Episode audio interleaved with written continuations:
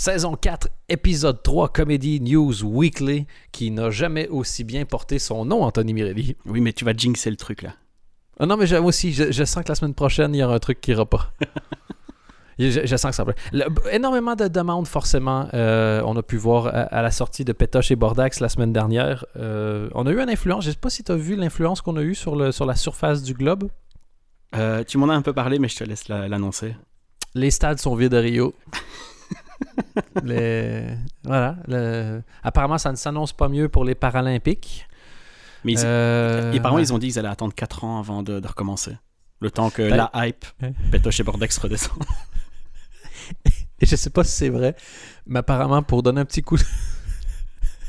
un petit coup de pouce aux Paralympiques, il y aura un spin-off de Pétoche et Bordax qui serait Parapétoche et Parabordax.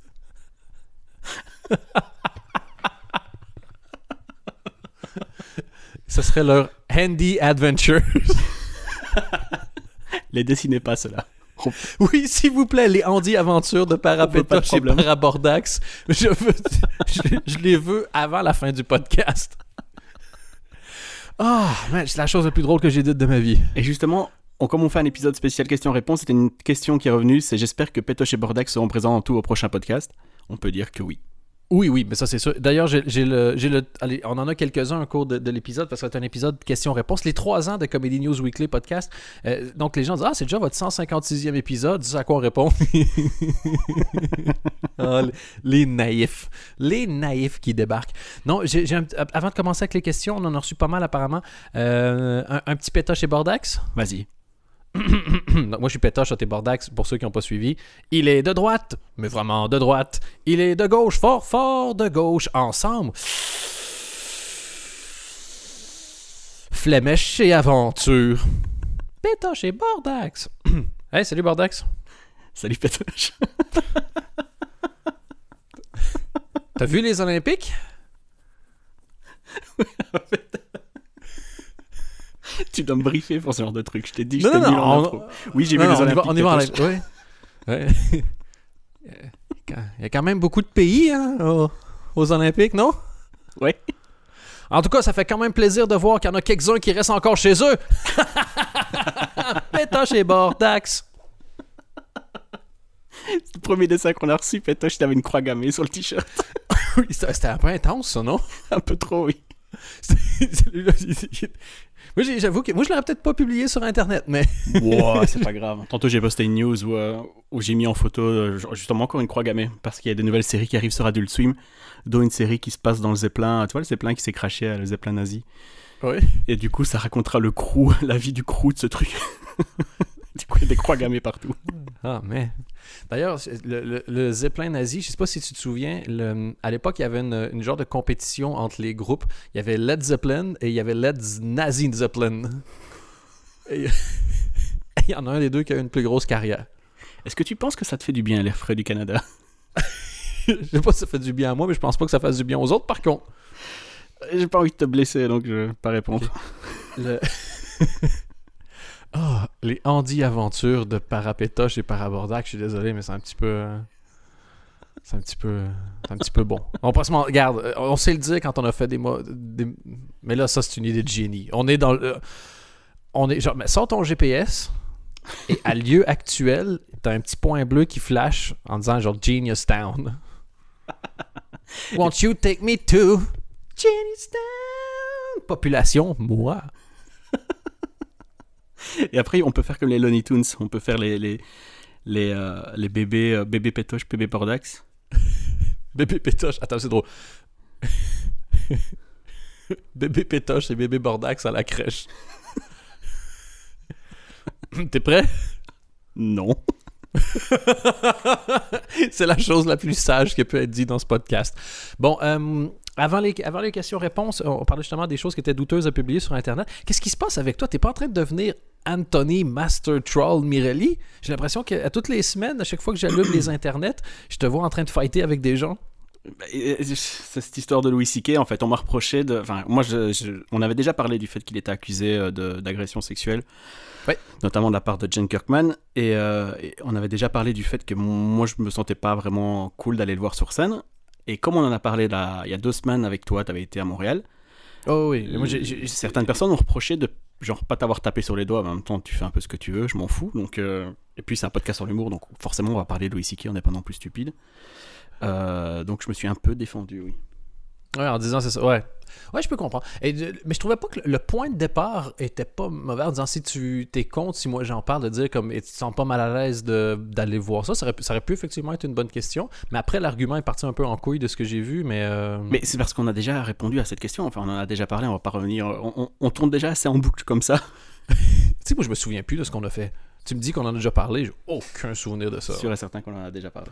Ah, ben je te crois, tu es le. À quelque part, tu es. Comment ça s'appelle déjà? Tu es le curateur du podcast? Exactement. Ah L'homme non, mais l'homme quand a même, tout je- faire, on peut le dire. Ouais. Je crois qu'on peut en revenir d'ailleurs à la meilleure idée de toute l'histoire des podcasts. C'est- C'est euh, c'est Rivière à détente qui avait fait. C'est toi qui m'avais raconté ça, je crois. Genre qui demandait aux gens de faire des retranscripts des, Ouais. des podcasts Ouais. et ils allaient rejouer le meilleur épisode. Ils vont le faire bientôt apparemment. Ils vont vraiment le faire? Ouais, ouais, ils ont demandé aux parents des deux, au père des deux euh, de jouer. Là, je crois qu'on peut voter pour l'épisode d'ailleurs. Ah, oh, man. C'est. Honnêtement, ils ont des idées vraiment. Celle-là, est parfaite. Je crois que de Rivière à Détente, si tu regardes, mettons, la localisation, c'est en banlieue de Genius Town. c'est pas faux. Je crois que Rivière à Détente est, notre Shelbyville. Notre Shelbyville Notre Springfield, tu veux dire Non, non, non, non, non. Non, non, non, non. Ah oui, non, t'as raison, t'as raison, t'as raison. Non, non, c'est, c'est notre Shelbyville, tu vois. T'as raison. Il falloir qu'on ait piqué leur citron, si ma mémoire est bonne. Exactement. Euh, on commence euh, ou pas? Ou alors t'as d'autres questions euh, Non, non, non. Oh, euh, ça vient de rentrer. J'ai un petit pétoche chez Bordax. Ok, formulation pas. bizarre, mais ok. On a... T'es t'es prêt? Ouais, vas-y. Ça fait du bien d'enfin partir en vacances en Bordax. À qui le dis-tu, Pétoche? À toi, les autres, ils parlent pas la langue! Les autres. Ben, c'est le nom du premier album. Pétoche et Bordax, les autres. Les autres. Hmm. Ouais, je, on, on- on va essayer de trouver des contacts chez Dupuis. Ouais. Ça passerait très très bien dans le journal Le Spirou. À fond, j'en ai un bon. Tu dois juste dire, tu réalises que ici, les autres, c'est nous. ok. Ah, ça fait quand même du bien d'être en vacances, en Bordax? Mais tu réalises, Pétoche, qu'ici, les autres, c'est nous? Wow. J'en reviens pas que tu puisses croire que l'homme blanc ne possède pas tout. Des fois, Pétoche, c'est moi. Des fois, Bordax, tu sais ce que je me dis? Non. Si l'enfer, c'est les autres, les autres, c'est un peu toi. Mais ça, c'était l'épisode un peu plus triste. Mais euh, il avait moins marché, celui-là. Mais c'est, j'aime bien les phases B. C'est un peu comme l'épisode où, genre, euh, je sais pas si tu te souviens, le, le- le Batman, il avait fait toute une série. C'est genre, Batman a pris du poids. Et comme il rentre pas dans son costume, ben genre, le crime doit attendre.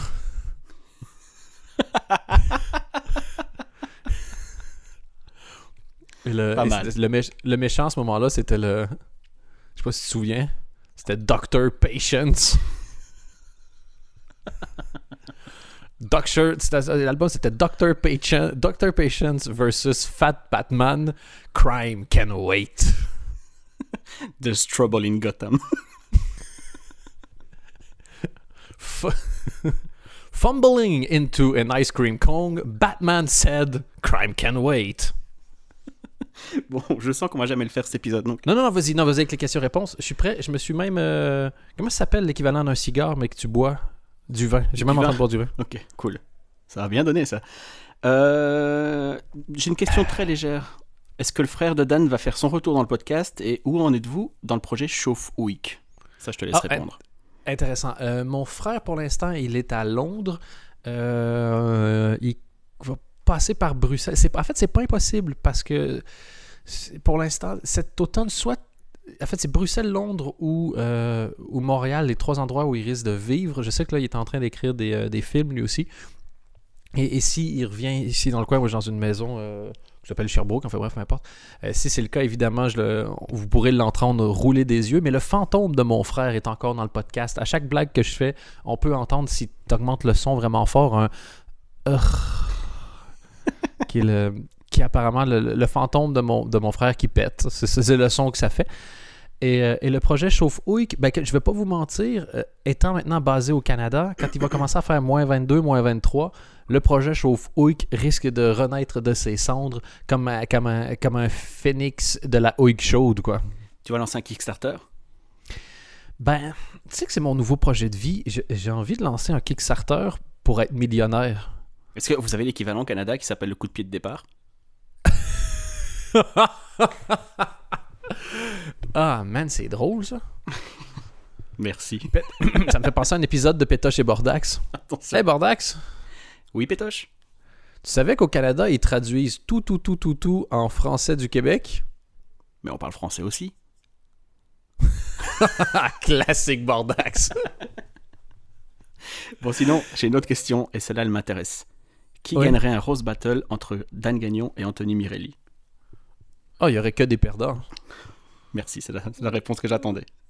il, y aurait que, il y aurait que des perdants. Par contre, pour le truc de, de chauffe-houille et de Kickstarter, je- moi, je suggère qu'on qu'on démarre un Kickstarter parce que j'ai envie d'avoir de l'argent et j'ai envie d'essayer le Kickstarter qui s'appelle juste avoir de l'argent et qu'il n'y a rien d'autre. Just, just give me money because I love money.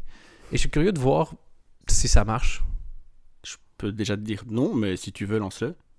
Je suis content que tu trouves que ce soit une bonne idée, Anthony, parce que je me suis dit qu'on pourrait faire ça ensemble. Ah, alors oui, alors je suis tout à fait d'accord. Parfait. Ben, essayons ça. Non, mais non, essayons de trouver. J'aimerais bien qu'on trouve un Kickstarter pour faire euh, genre un, un podcast, mais genre euh, pour faire qu'on puisse faire notre, un- notre épisode spécial à Bora Bora. Le fameux, Oui, mais tu vois, celui un dont truc on parle depuis le début.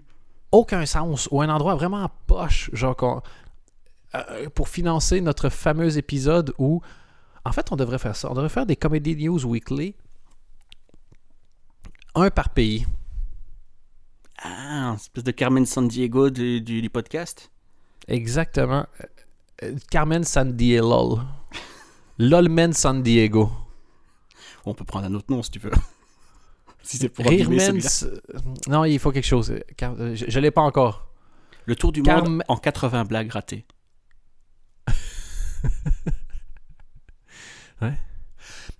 Rien à voir, mais. Euh... Gad Elmaleh, ça va sa vie?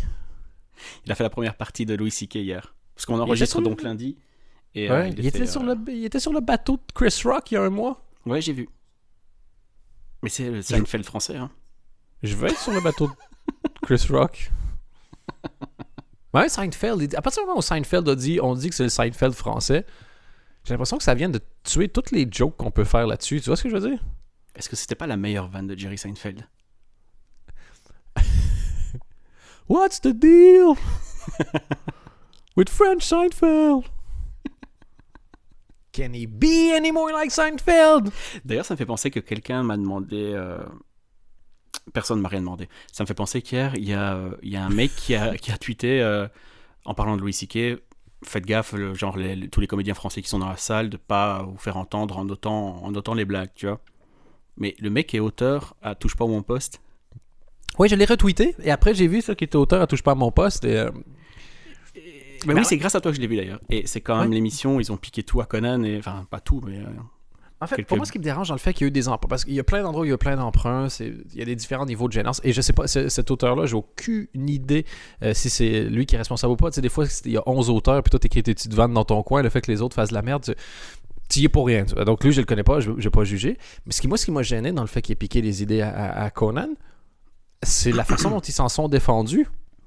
Mais En fait, en disant, oui, on l'a fait, et on assume. C'est ouais, mais moi, si genre, je sais pas, j'encule ta grand-mère sans son consentement. Puis après, je dis, ah ouais, j'ai enculé ta grand-mère sans son consentement, mais t'inquiète, j'assume. ça, ça rend pas la chose ok, tu vois. C'est vraiment une, une défense qui, qui marche pas des masses. tu vois. J'avais trouvé ça très insultant comme, euh, comme défense, en fait. Euh, mais bon, on va pas faire toute l'émission Ok, sur non, Louis C.K. continuons les que- questions-réponses. Question numéro 4, Anthony Mirelli. Ok, comment êtes-vous devenu fan de comédie, univers un peu, peu connu dans le monde francophone?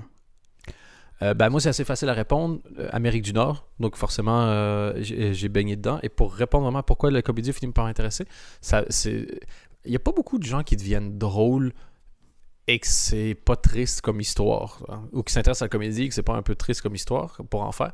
Moi, c'est juste que genre mon grand-père était fort malade et, euh, et, euh, et genre il m'aimait bien. Et quand j'y allais chez mon grand-père, je le faisais rigoler. Et euh, lui, ça lui faisait du bien. Et tu vois que toute la famille aussi était contente et ça faisait du bien de le voir un peu de, de bonne humeur.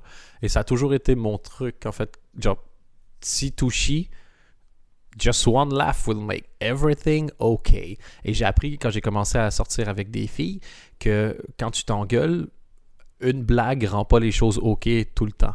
Ce qui n'empêche pas de les faire.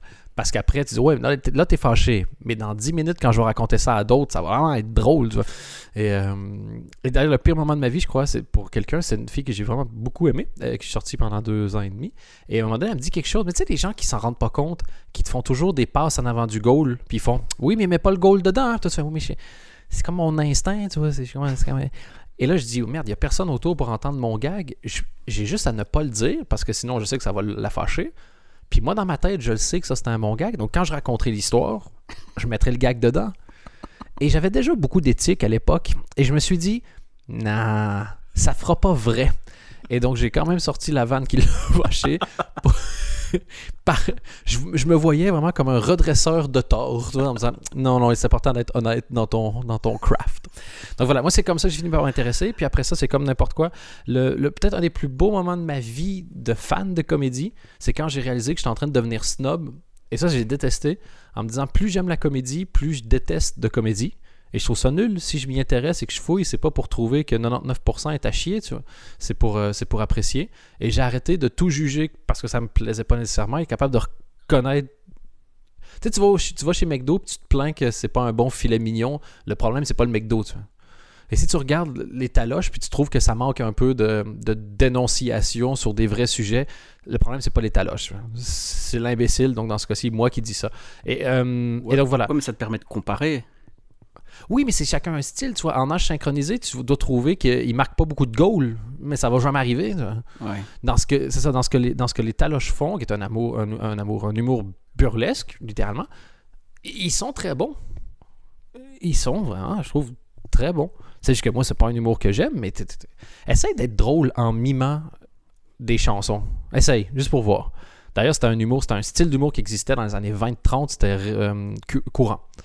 Mais essaie de faire ça, voir. Tu vas te rendre compte à quel point c'est malade qu'eux aient réussi à faire marcher un truc. Ouais, clairement. Et donc, moi, moi j'ai réussi. Donc, je m'y suis intéressé de plus en plus. Et plus tu t'intéresses, tu as des espèces de de- d'orgasme de snob, tu vois.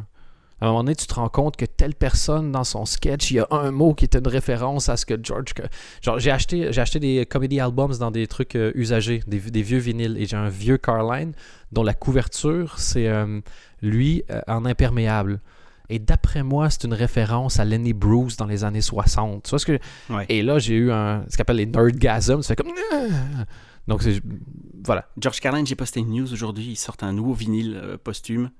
Le Euh, Tupac de l'humour. d'enregistrement qu'il n'avait pas pu sortir parce qu'il avait enregistré ça euh, la veille du 11 septembre. Et ça s'appelait en gros euh, I kinda like it when a lot of people die. bah, tu peux pas sortir ça la- la- après le Mais- 11 septembre. T'as- beau aimer l'humour qui dérange, à un moment donné, il faut se servir de son cerveau. Donc moi, je dis que ça a commencé parce que j'aimais faire rire, j'aimais rire. Et puis après ça, tu une passion se transforme, euh, voilà, devient de plus en plus fine. Ouais. Et, euh, et moi, c'est juste ça. C'est super gobé. Puis d'un coup, si, si je pouvais... Il y a eu un reportage qui a été fait, d'ailleurs, je ne l'ai pas encore vu, si ça vous intéresse?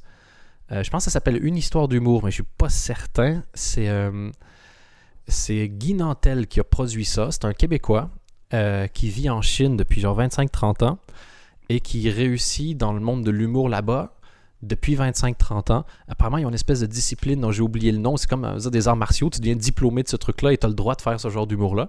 Et c'est un des rares non-chinois qui a réussi à le faire. Il fait du stand-up depuis quelques années.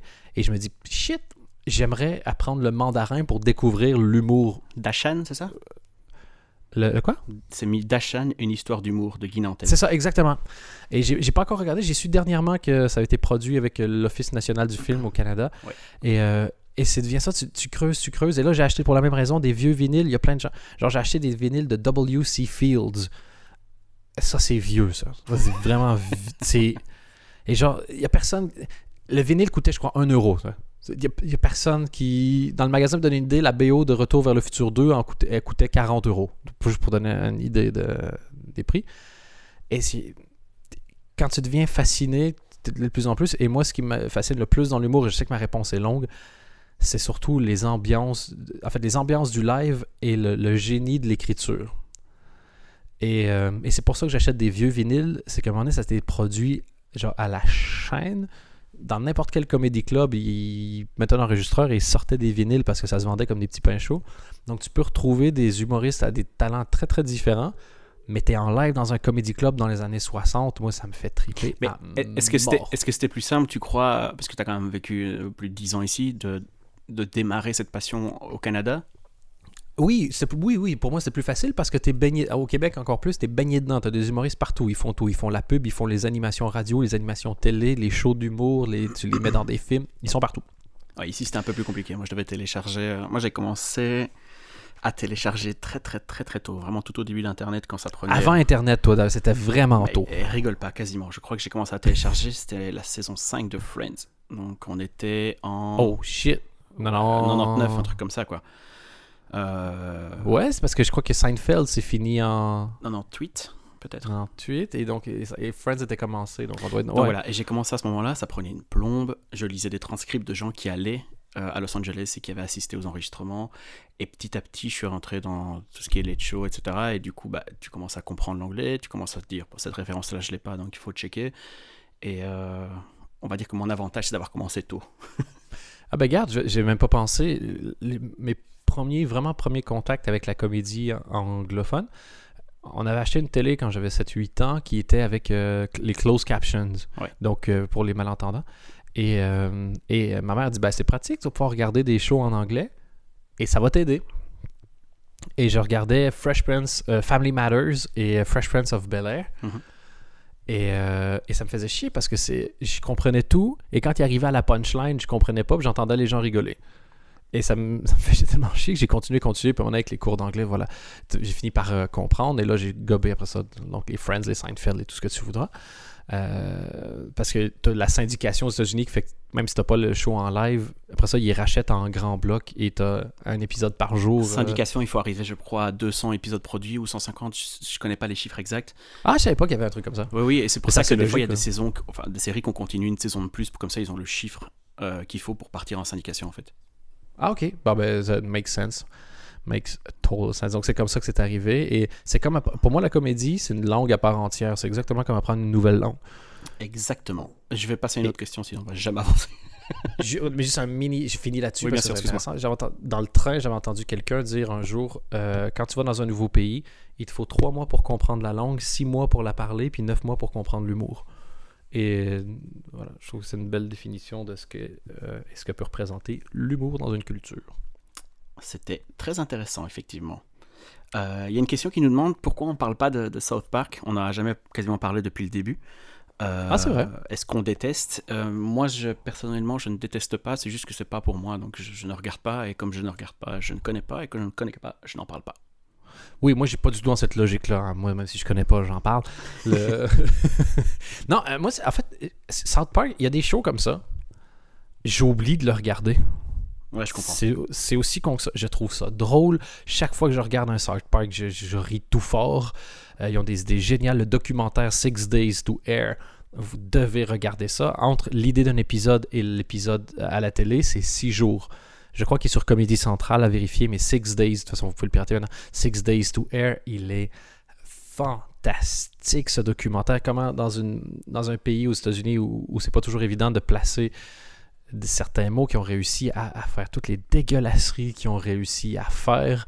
Euh, tu vois dans, le documentaire, tu vois à un moment donné, je crois que c'est une heure, une heure quart, tu vois la dame des, euh, legal, du legal department qui est en train de négocier pour voir le nombre de genre qu'ils peuvent dire et elle doit négocier genre c'est un con en moins mais un fils de pute en plus à la limite et euh, c'est fantastique par contre je maintiens que vas-y non, mais en gros, je sais en plus que là, maintenant je suis en Amérique du Nord, je il y a un site, genre, c'est pas juste genre South Park Online ou je sais pas quoi. Où je Normalement, c'est South Park Studio et c'est disponible dans le monde entier. Ah, ben, ben, tu vois, j'avais même pas ça.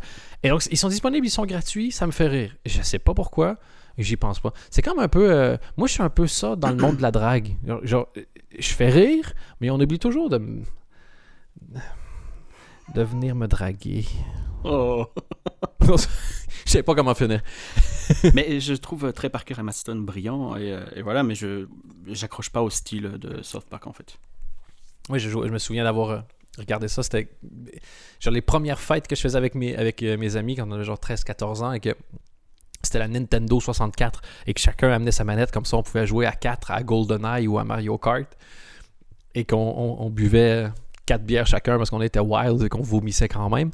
Ben, on regardait aussi des South Park à ce moment-là. Donc, il y a aussi le, le, le moment où tu as découvert quelque chose, je trouve, est beaucoup pour l'affect que tu vas avoir pour le produit en question. Et donc, euh, voilà. Pas. Quand- en fait, moi, quand j'ai déménagé, j'ai coupé beaucoup de mes habitudes que j'avais de consommation de séries et euh, j'ai pas eu le réflexe de tous les récupérer maintenant que c'est disponible partout. Euh, on va rester dans le dessin animé. Quelqu'un nous demande à quand un dessin avec BoJack Horseman? Est-ce qu'il va falloir qu'on le fasse nous-mêmes? Il y a 1000 dessinateurs qui écoutent ce podcast. Vous voyez bien que Bojack Horseman s'en calisse de nous deux. Faites Bojack Horseman est invité de Comedy News Weekly et faites-le maintenant. Merci quand même. Je vais quand même placer le merci que tu n'as que tu n'as pas Ah oui, non, placé. mais, non, mais- chacun sa. Et si, euh, genre, il peut avoir juste les yeux de Pétoche et Bordax qui regardent euh, derrière et que t'as Pétoche qui disent Il est pas comme nous. J'avoue que ça m'arrangerait. Euh, autre question. Pensez-vous que les roasts puissent être importés en France? Oui, la réponse est oui. Le problème pour moi, je suis convaincu, c'est qu'ils choisiront pas la bonne personne pour ni les animer, ni pour euh, les subir.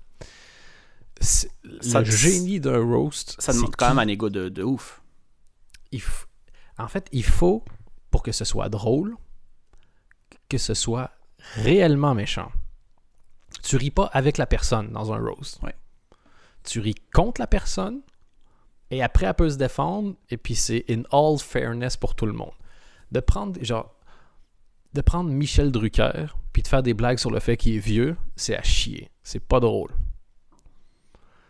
Prendre Michel Drucker et lui faire des blagues sur le fait de son ego et comment il a réussi à faire semblant d'être gentil alors que tu sais quand il se promène dans la rue il cherche l'amour dans le regard de tout le monde comme si on avait oublié genre de l'aimer quand il était jeune ce qui d'ailleurs est le cas donc. Oula, oui. ça commence à être ça commence à être drôle. Y a il y a ton père qui est pas là mais qui voulait me dire un message. Bouh! Voilà. Ça ça commence à être drôle mais qui va être capable d'endurer ça? Regarde Donald Trump a subi Justin Bieber à son plus ridicule a subi un roast Charlie Sheen Pamela Anderson c'est des gens qu'il faut qu'ils soient des gens qui doivent être un peu ridicules et qui s'en prennent plein la tronche et qui ont la capacité après de rebondir. En France, ils vont nous choisir ça, Michel Drucker, Némi Mathie, un truc euh, ou quelqu'un qui, qui sait bien rigoler, un, un Laurent Ruquier. C'est pas marrant, ça. C'est pas marrant. Ouais, je pense que c'est le, le problème est plus du côté, comme tu dis, de l'invité que les gens. Parce qu'il y a des talents qui peuvent, qui peuvent roaster, et qui sont, euh, qui sont assez bons pour être méchants et drôles. Ça, il n'y a pas Moi, de imagine, un, imagine Thomas VDB en train de roaster. Exactement. Ça serait, ça serait un des je Navo en train de roaster, ça serait malade. Le, et la liste, euh, on, on peut la. Bref, ça, c'est pas un souci. Mais qui Qui m'a Trouvez-moi une personne qui est connue, ridicule, euh, successful, drôle. Et voilà. C'est qui En fait, tu dois trouver. Souvent, les ceux qui sont roastés, c'est un peu les ennemis publics. La un des plus difficiles, et il avait été réussi pourtant, c'est James Franco, qui est pas un ennemi public, mais qui est ridicule, dans un, avec un côté ridicule. Ouais, je l'ai revu il n'y a pas longtemps d'ailleurs. Il est solide, mais c'est hallucinant. C'est- et- et- Et ce que Andy Samberg a fait, Andy Samberg, c'est parfait. c'était incroyable. Et après ça, tu as 10 personnes qui ont des personnalités différentes. Moi, je suis, moi, je serais chaud, je serais chaud, je serais même chaud de l'organiser, en fait. Mais, allez, qui? Je vais prendre le- le- l'exemple en Belgique. J'ai un exemple pour moi qui est belge. Si tu roast Stéphane Powell, c'est drôle. Il faut un peu expliquer qui est Stéphane Powell, mais en gros, c'est. euh, C'est un- à à la base, c'est un, c'est un gars qui était dans le monde du football, qui est devenu euh, un peu l'agitateur euh, dans ses analyses de foot. C'est quelqu'un qui a le sang chaud sur Twitter et dans la vie, qui a fini par créer euh, une émission qui s'appelle Les Orages de la vie, qui, comme son titre euh, l'indique, est, est- est, une émission météo, non, qui est, qui est en gros, genre, zoom in sur les moments difficiles de gens difficiles, mais c'est genre Jean-Denis Lejeune, le père d'une des gamines qui était victime de... De Dutroux. de Dutroux. Ce genre de choses-là, voilà. Ouais, c'est pas très Euh, subtil, quoi. Ben, ah, tu sais quoi, en France, c'est vrai que les animateurs, ça pourrait peut-être aller. Tu prends un, un Morandini pour l'instant. Oh, oh, oh, ouais, là, ça devient touchy. Non, mais c'est touchy. De... Oui, mais si tu roast Morandini maintenant, C'est vrai que c'est le moment idéal. c'est intéressant. Donc voilà.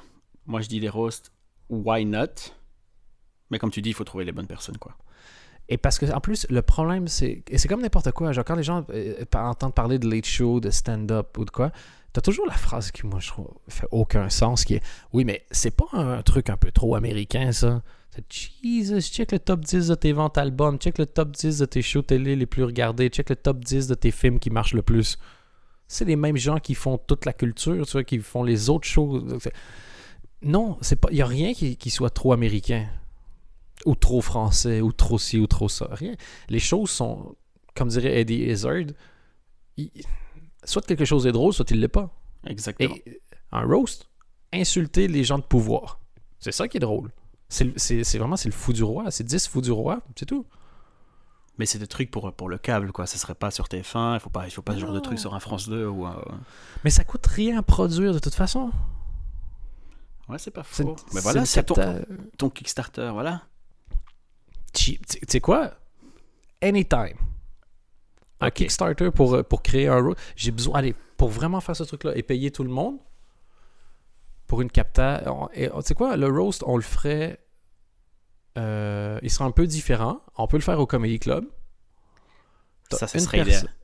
Il y a une personne qui est sur scène, le Roastmaster est toujours là, et puis, sur, et puis les gens s'enchaînent sur, euh, sur l'autre. sur. Allez, tu peux mettre 3-4 personnes on stage. J'ai besoin de. euh, Allez, si on, fait, on trouve 12 005, je peux le produire. Vous entendez les gens? Sortez votre fric. Et c'est sérieux, après ça, on, on doit juste trouver. Les gens qui vont venir roaster, ils vont se. Regarde, aujourd'hui, les Européens, la plupart des humoristes que, que moi je connais, ils consomment tous ces trucs-là, ils le connaissent. Tu dis, hey, salut, est-ce qu'il y en a qui ont envie de venir refaire un roast? T'as 250 mains levées maintenant. C'est pas faux. Donc voilà, trouvez. Si ça vous intéresse, ben voyons voir si genre t'as deux personnes qui réagissent, on s'en bat les couilles, mais si tu vois qu'il y a vraiment un intérêt pour le faire, et puis après ça, tu le produis, tu t'en fous, tu le mets sur internet, puis tu le vends. euh, Ou si s'il est déjà payé, t'en fous, tu le donnes, tu vois, s'il est déjà financé par qui que ça. Mais tous ceux qui ont donné le long gratuit, puis les autres doivent payer 5 balles pour l'avoir, quoi. Ce business plan est parfait. Ouais, mais réellement, ça marche bien. Mais Pétoche, il est comme ça. hein. Il est un peu près des chiffres et tout ça. hein. Euh, disons que Pétoche, euh, il- depuis qu'il a retrouvé quelques tableaux. euh,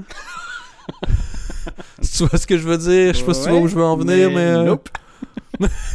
Disons que son père était dans l'armée, mais. euh, Une drôle d'armée, quand même, un peu. euh, disons que son père aimait voyager. hein, il voyageait. Euh, Disons, juste, si tu vas chez Pétoche et qu'il t'invite à manger un sandwich, pose pas de questions, voir si c'est quelle sorte de marbre blanc sur lequel tu manges. Tu vois ce que je veux dire? Ça se pourrait que ça sente encore la cacahuète, je veux dire. La... Enfin bref. ok, bon. Je vais enchaîner, si ça te dérange pas. Quelqu'un nous demande comment on fonctionne sur le podcast et comment, comment on prépare ça. Et, et- et j'ai une autre question qui est un peu dans le même genre. Est-ce qu'on serait prêt à rejoindre une chaîne de podcast? Euh, Je vais répondre à la dernière question. Pour moi, c'est non. Parce que je vois pas trop l'intérêt. Euh, except money. Oui, mais les chaînes de podcast, à moins qu'on soit euh, qu'on bosse sur The Nerdist, je vois pas trop l'intérêt, tu vois. Moi, de toute façon, le but de faire ça, Pas vraiment d'argent. moi, je pourrais faire de la radio. J'en ai fait longtemps, j'ai arrêté, je reçois régulièrement des propositions. Je veux rien savoir en général parce que euh, c'est pas intéressant la radio.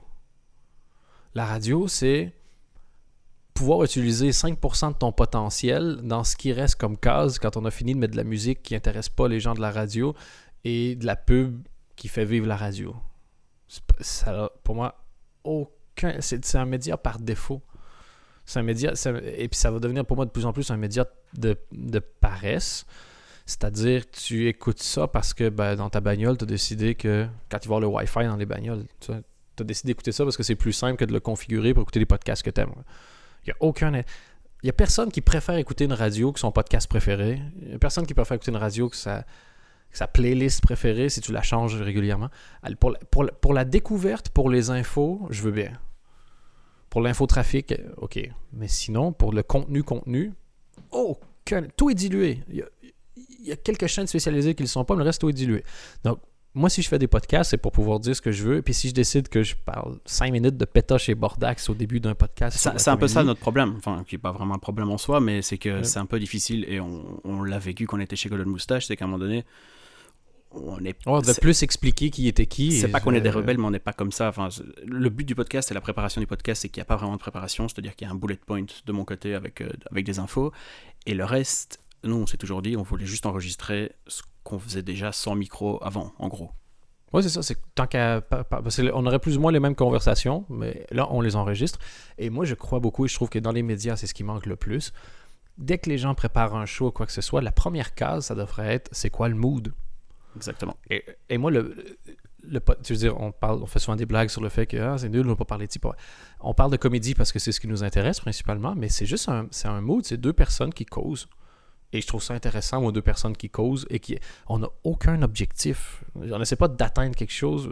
Moi, j'essaie de transmettre ma passion de la comédie, mais comme dans la vie de tous les jours, je veux dire, je fais chier la caissière du supermarché de la même manière. Tu vois, c'est- T'as vu le dernier special avec Bill Burr? C'est dingue! C'est vrai que ça aide un peu notre entourage depuis qu'on fait ce podcast, parce qu'on a, on a de quoi se lâcher, en fait. Ah oui, moi, mon entourage, quand j'ai pas de podcast, euh, me trouve moins charmant. On va pas se mentir, le- mon charme diminue. Et donc, si c'est pour avoir plus de reconnaissance ou quoi que ce soit, de toute façon, moi, je crois pas à ça. Si t'es bon, les gens te partagent. Si t'es pas bon, les gens te partagent pas. Il y a rien que tu trouves génial sans en parler à quelqu'un d'autre. Ça n'existe pas, ça. T'as jamais vu un film, ça, ouais, c'est le meilleur film que j'ai vu de ma vie. Mais on va garder ça pour moi. Non. Quand un truc t'aimes bien, tu le partages, c'est tout. Exactement. Et donc, si, et on n'est pas pressé. Je veux dire, si nous, je veux dire, là, on est en moyenne, je sais pas si tu t'en fous de dire les chiffres ou pas. Moi, j'avoue, je m'en bats les couilles. euh. Euh, bon, on tourne autour de 2000 et demi, 3000 par épisode. Ah, c'est ça. C'est cool. Dire, et puis la plupart sont en France, d'ailleurs. Donc, euh, Ouais. Merci, les Français. Le... Et on, on, a, on a fait aucun effort. On a juste parlé, puis on a fait. On n'a jamais acheté une pub, on n'a jamais acheté quoi que ce soit. On, fait ce qu'on aime bien. Et c'est si tout le monde faisait juste ce qu'il aime bien, ça serait quand même moins à chier l'offre du divertissement. Quoi. Ça serait beaucoup plus weird, mais ça serait moins. euh, pas, je vais pas dire à chier parce que c'est un- ça, ça serait moins dilué. En fait, il y a tellement de possibilités aujourd'hui. Avant, si tu avais deux chaînes, ben, tu étais fourré. Il n'y avait que deux chaînes. Aujourd'hui, il y a 8000 chaînes. y a Tu peux faire ce que tu veux. Il n'y a pas de limite de broadcast. Donc arrête de diluer ce que tu fais. Et j'ai une bonne anecdote qui vient juste de m'arriver, c'est-à-dire que j'enregistre. Oui, Bardax Je, pour savoir comment on prépare le podcast et à quel point on est amateur, j'enregistre dans une de mes deux chambres parce que c'est des grandes pièces qui résonnent et vous l'avez sûrement entendu dans le précédent podcast.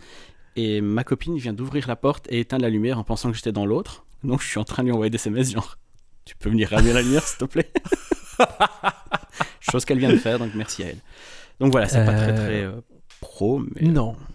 Non, mais on s'en fout. Moi, j'ai toujours cru que le, g- le- le génie du mood du média, que ce soit le- euh, la télé, la radio ou même les films, c'est la, la manière d'aller amener un micro ou une caméra là où t'es pas, mais où ça t'intéresse. Moi, pour- je vais vous dire, mon émission préférée de radio de tous les temps, c'était sur euh, Radio-Canada à l'époque. La nuit, genre entre 2 et 3 heures du matin, il y avait un paye qui venait et qui lisait une heure un livre. On en a déjà parlé, je crois. Ça existe sur c'est- D8. C'est du génie. T'es dans ton lit, il est 2 heures du mat. Et t'écoutes et t'imagines, le gars est dans son studio, il a dû prendre sa bagnole, c'est l'hiver, il a dû galérer. Il est dans le fond de son studio, il prend un livre et t'entends le bruit des pages qui tournent, il fait juste lire un livre. C'est du génie. Tu sais quoi, je vais mettre un peu de pression parce que j'ai un projet semblable à ça. Et en général, quand j'en parle pas, je- les projets avancent moins vite. Ça fait longtemps que j'ai envie de faire. Moi, j'ai toujours rêvé d'être une rockstar. Turns out, je suis pas capable de chanter, j'ai aucun talent pour la musique. Ça limite. Ça limite beaucoup. Je vais inclure une question justement là-dedans. Euh, Pouvez-vous jouer plus de guitare? Non, voilà. Comme ça, tu peux passer à la Mais je l'ai pas avec moi. Mais là, je retourne en Belgique d'ici euh, 10 jours. J'essaierai de la, de la rapporter pour vous, vous refaire de la Ah, guitare. Mais non, euh, j'ai une mauvaise nouvelle. On on a cambriolé en fait au bureau. Je sais pas si je t'avais dit. Et on a laissé une note. Va chier avec ta guitare signée Anthony Mirelli. Le mec, il n'a même pas honte. Je me cache même pas. Le... Et donc, j'ai toujours rêvé d'écrire un album. Ce qui sert à rien si tu sais pas euh, jouer de la musique. Et là, j'ai dit, fuck it, j'ai trouvé une façon de le faire quand même. Je veux écrire un livre qui soit un, genre de mini huis clos. Ça va commencer à minuit 58 avec quelqu'un qui sonne euh, à, l'entrée d'une radio. Et c'est un musicien qui genre, je sais euh, sais pas exactement son âge, je crois qu'il va avoir quelque chose comme 21-22 ans. Et qui a écrit depuis chez lui il y a longtemps un album au complet. Et qui a un de ses amis qui vient d'avoir un job en radio la nuit. Et qui lui a dit Tu sais quoi, personne n'écoute ton émission, viens, je te raconte mon album. Et, euh, il arrive et ça commence. Et donc, entre 1h et 4h du matin, ça va être comme 3 heures d'interview où pour les 12 euh, morceaux qu'il y aura sur l'album, il va raconter à chaque fois l'histoire qu'il y a derrière le morceau. Donc, le but, c'est d'avoir 12 chapitres, une histoire, et à la fin, tu as la chanson. Mais il n'y a pas de livre accompagné ou c'est dans ma tête, il y avait un livre qui a accompagné Mais non, mais c'est le, le- le but, c'est ça. À la base, c'est un livre que je veux faire.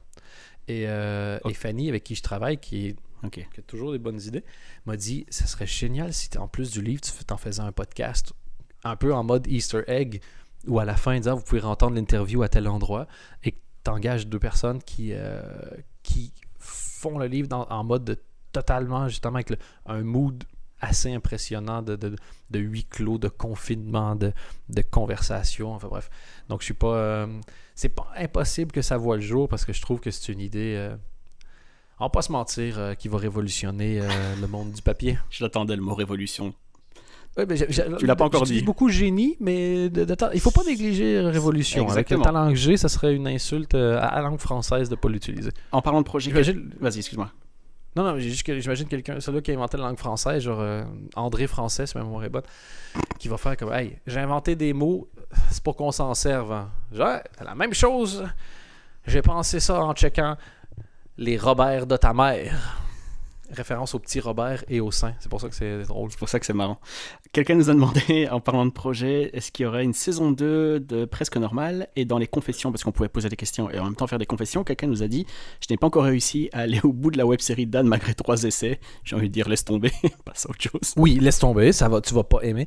Le, je, com- je comprends totalement. Moi-même, des fois, je la regarde, euh, genre, à tous les quelques mois, je la regarde pour voir avec le recul qu'est-ce que j'en pense. Euh, Il y, il y a plein de défauts dedans, mais je demeure fier du sentiment de bizarroïtude qui s'en dégage, où t'es jamais capable de vraiment rentrer dedans. Il y a toujours quelque chose qui te... ah, qui cloche. Je sais pas si je l'avais déjà raconté ici, mais quand on a fait le montage, il y avait donc deux monteurs qui étaient là. Et moi, je repassais derrière pour fucker les enchaînements. Et je rajoutais des- des demi-secondes où j'en enlevais pour pas que ce soit fluide. Je, je sais pas pourquoi, j'étais obsédé par ça, mais je voulais pas que ce soit fluide. Je voulais que tu le regardes et que ça soit genre. Ah, que ça soit toujours un peu dérangeant. Ce qui n'est pas une, une idée de génie au niveau du marketing, mais le. euh, voilà. Maintenant, le- si t'as pas aimé, il y a- il y, a peu de chances que t'aimes Oui, au- aujourd'hui. ça c'est clair. Ça- ça- Et je peux comprendre. Le but, c'était. Moi, je savais qu'il allait y avoir allez, 95% des gens qui allaient détester. J'espérais juste que les 5% qui sont dans le même trip que moi se disent Ah shit, c'est rare qu'on voit ça. Et que les, autres 95% se disent Bah oui, mais c'est pour ça que c'est rare. C'est parce que ça n'a pas du tout. et, et voilà. Et donc, euh, si t'aimes pas. euh, ça, et ça me vexe pas parce que j'ai quand même réussi à faire ce que je voulais faire. Euh, je le ferai pas de la même manière aujourd'hui. Il y a plein de défauts. Et oui, je voudrais qu'il y ait une deuxième saison. Et, euh, et en fait, j'ai pas envie d'aller chercher du finan- j'ai pas envie de chercher du financement avant de l'écrire. Par contre, j'ai eu une idée. Tu vas balancer toutes tes idées dans le podcast en fait. Moi, tu sais, je suis la poule aux œufs d'or. Même si tu me piques un œuf, je peux Oh. encore aller chier du génie demain, tu vois. Ouais. Ok.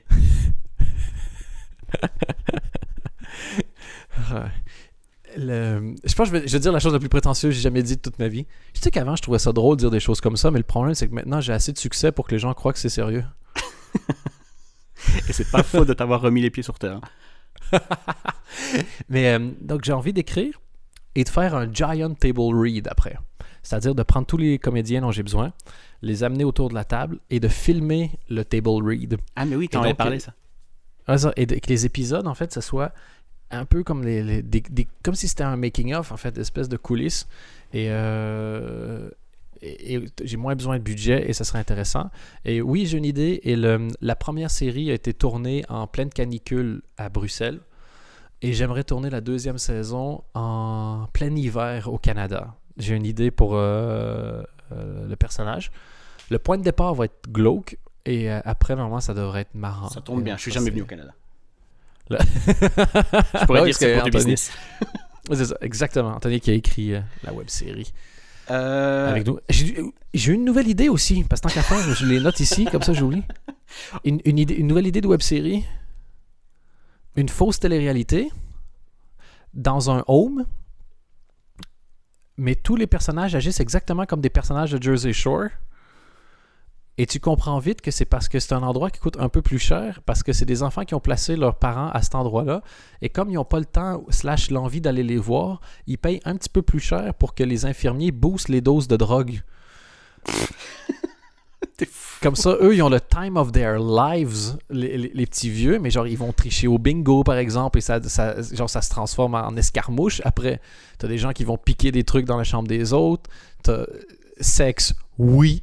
Et, euh, et voilà. Et donc, ça, serait l'histoire de quatre vieux dans cette maison-là, principalement, et deux, euh, deux genre, je veux dire tenanciers, mais c'est pas le bon terme, deux euh, soignants. Un qui est au courant de ce qui se passe et l'autre qui est absolument pas au courant de pourquoi les, les- les vieux agissent comme ça. Et, euh, et voilà. Laisse-moi dire que je voudrais qu'il y ait un plan de 25 secondes où tu as une, une, une, une trelle. Je sais pas c'est quoi une trelle. Je ne sais pas non plus. C'est quand tu roules une pelle à trois. C'est une trelle. Je Entre un des soignants et deux Oh. et, deux- et vraiment long. Avec même un ralenti, si possible. Ok. Parce que je trouve que filmer une pelle au ralenti, c'est vraiment drôle. Ça va pas, toi. Mais imagine, en 10 épisodes de web-série, ça- c'est génial. Ouais, mais Marie-Pierre a encore triché hier au bingo. Ce qui fait qu'elle a deux puddings. Comme je trouve que c'est pas juste, j'ai piqué un pudding. Ça va pas. J'imagine, il achète une. Il, commande sur Internet une fausse merde pour mettre dans un, dans un sous-vêtement de Marie-Pierre. Comme ça, les, les aides-soignants pensent qu'elle a tellement mangé de pudding qu'elle a chié dans son truc et du coup, il a prise de pudding. Et lui, il a sa vengeance. C'est la cold bitch du groupe. Mais je la déteste déjà. Comme, comme tu l'expliques là, je l'aime pas déjà, Marie-Pierre. Slot. Bon, j'enchaîne avec les questions parce qu'il y en a mille et on, on- on va jamais avoir le temps. Juste- oui, oui, après ça, on va aller vite, mais je te fais juste un petit pétage chez Bordax rapide. Hey, Bordax, tu sais ce que je pense des vieux? Euh, non, Pétoche. Rien, ils sont vieux, on s'en fout. Classique, pétoche. Vas-y, enchaîne-le maintenant, je te réponds en monosyllabes. Est-ce que selon vous, la langue parlée joue dans l'efficacité des punchlines? Je pense que c'est plus évident en anglais vu que tout est plus concis, mais je pense que la langue n'a pas grand-chose à voir finalement. Je sais pas la si langue, d'accord avec euh, moi. en fait, le fait de parler anglais ou français change absolument pas ta possibilité d'être drôle. Le- C'est que les anglophones ont fait beaucoup plus de travail sur la langue pour trouver des façons drôles. Les français l'ont fait énormément avec le théâtre et le cinéma. Et en stand-up, tu vois l'absence de recherche de façon de dire les choses drôles. Exactement. Euh, voilà. Et Céline Groussard est une génie pour ce genre de choses-là. Juste donner un exemple, la façon dont elle va s'exprimer, elle dit qu'à un moment donné, je sais pas trop, elle a essayé. De mémoire, elle a essayé la sodomie et c'était un peu. Non, elle a fait du vélo très longtemps et c'est trop et elle s'est un peu blessé le cul. Et euh, elle dit Je suis allé chez le médecin et il m'a dit. Et il a été assez clair, il m'a dit qu'il fallait y aller pianissimo sur le trou de balle. et pianissimo sur le trou de balle, c'est vraiment drôle. C'est drôle. Donc voilà, il faut juste plus, une fois que tu as trouvé des choses drôles, trouve des manières drôles de le dire. Et les Québécois ont un peu d'avance, je trouve, sur les Européens francophones là-dessus. Euh, une autre question, c'est quel est selon vous le problème de la scène francophone? Est-ce que le public est mauvais? Est-ce le public est mauvais qui favorise le succès de comiques à l'humour et au style vraiment suranné? Ou va-t-on devoir supporter Elise Moon ou Franck Dubosc pendant encore 20 ans? Pour moi, il y a zéro problème avec la scène francophone. Si ce n'est que, comme ben, plein de trucs, t'as as ce qui est populaire et ce qu'on diffuse dans, euh, ben, sur les grosses chaînes ou dans les.